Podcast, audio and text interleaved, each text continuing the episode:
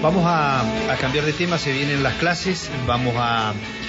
Eh, se empieza a preparar la gente que tiene eh, que alquilar, la que tiene que mudarse a alguna ciudad o a nuestra ciudad para, para estudiar. Eh, vamos a hablar con Federico Prior, representante neuquino en la Federación de Inquilinos a nivel nacional. Este, muy buenos días, Federico, un gusto saludarte. ¿Qué tal? Muy buenos días para ustedes y para toda la audiencia. Buen día. En esta, en esta nueva temporada, digamos, en este nuevo año. No sé si van a llamar extraordinarias en el Congreso, pero supongo que no va a pasar nada hasta las sesiones ordinarias cuando empiecen a ver las reformas que hay que hacer de la ley de alquileres, eh, admitido que no fue buena las soluciones que se encontraron o que no se han aplicado, hay, pues, hay versiones, digamos, ¿no? Este, en, el caso de ustedes creen que no se ha aplicado y en el caso de los de algunos diputados creen que se equivocaron en lo que hicieron. Eh, pero bueno, eh, va a ser una también una temporada de debate y de discusión respecto de esta ley, ¿no?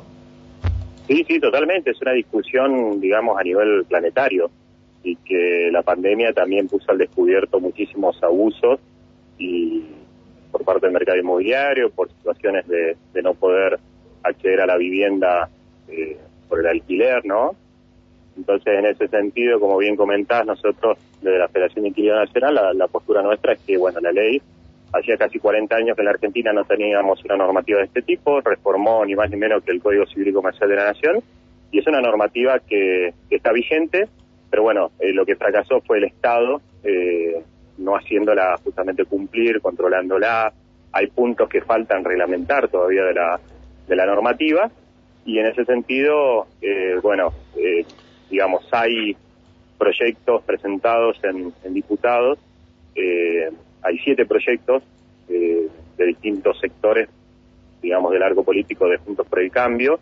Lo que nosotros venimos planteando es que, eh, si bien la normativa quizás se puede avanzar y se debe avanzar en el tema del alquiler, de los contratos y el acceso a la vivienda para alquiler, eh, estos siete proyectos que están presentados, para nosotros creemos que es, un retroceso porque lo que plantean justamente lo que pedía el mercado inmobiliario.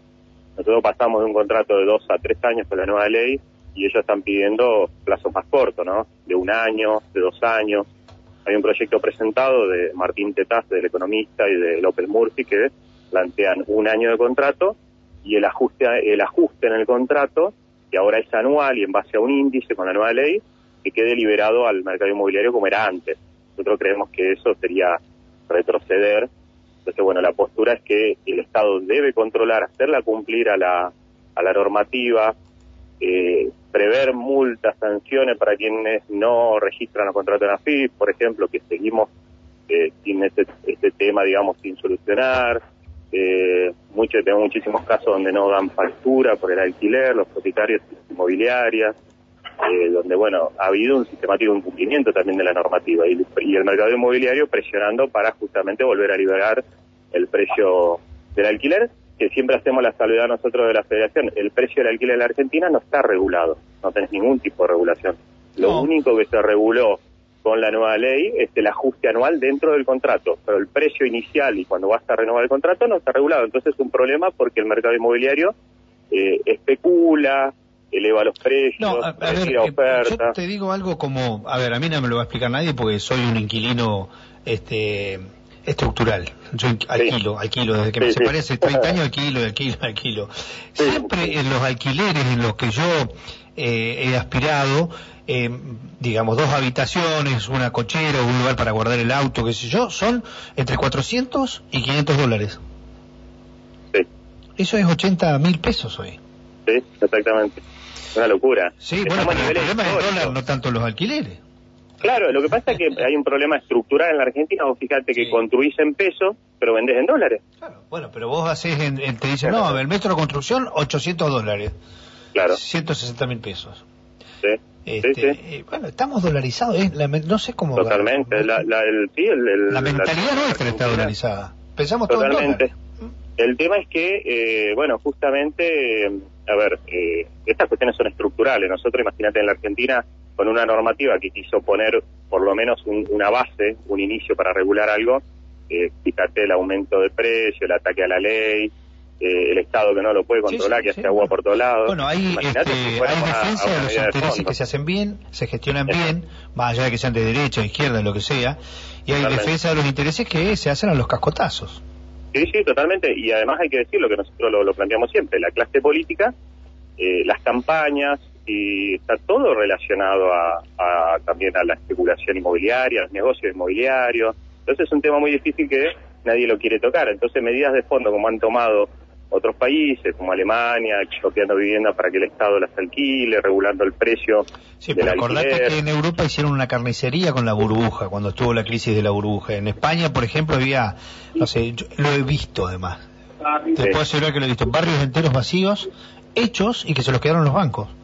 Sí. Sí, sí, totalmente. Entonces el Estado salió a comprarle a los bancos para poder alquilarlo. Eso lo hicieron en Alemania, que es una buena.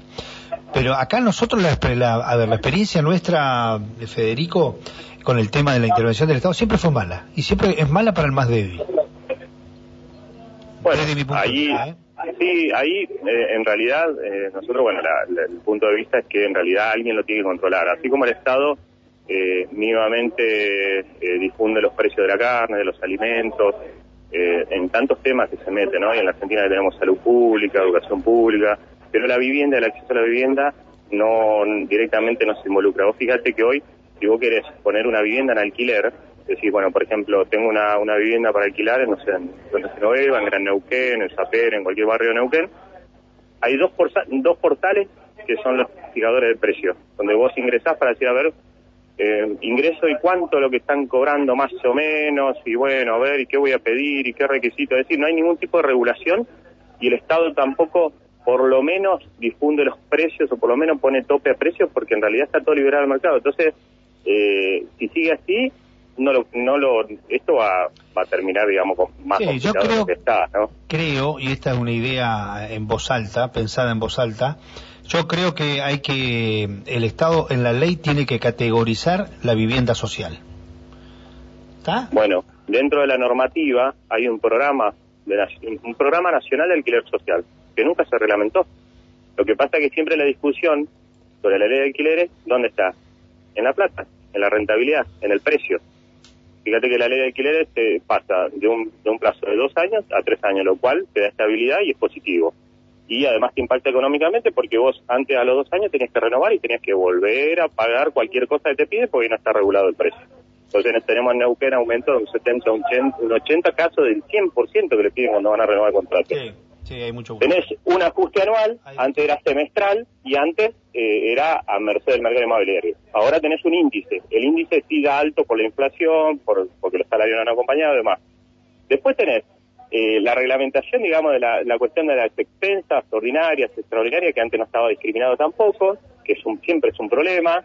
Los arreglos en la vivienda, que también está reglamentado, cuando notificar, si no te dan respuesta, vos podés hacer los arreglos, descontarlos del alquiler, eso está reglamentado también el registro de contrato en AFIP, un mercado que está eh, totalmente también debo decir, negro, ¿no? Eh, también debo decir que yo he visto, me he enterado, por ejemplo, en la pandemia, una señora fue a mi casa a cortarme el pelo y me dijo, a mí el propietario del local donde trabajo me dijo, no me pagues hasta que no salgamos de esto. Y le tuvo como seis Bueno, bueno, bien. A mí, no, a mí no me ajustó mi, mi, mi, quien me alquila, Laura, no me ajustó, me dijo, no, vamos a dejar pasar dos meses o tres más y después vemos cómo podemos, prorrateamos lo que te correspondía ahora, lo pagamos adelante, vemos cómo salimos de esto.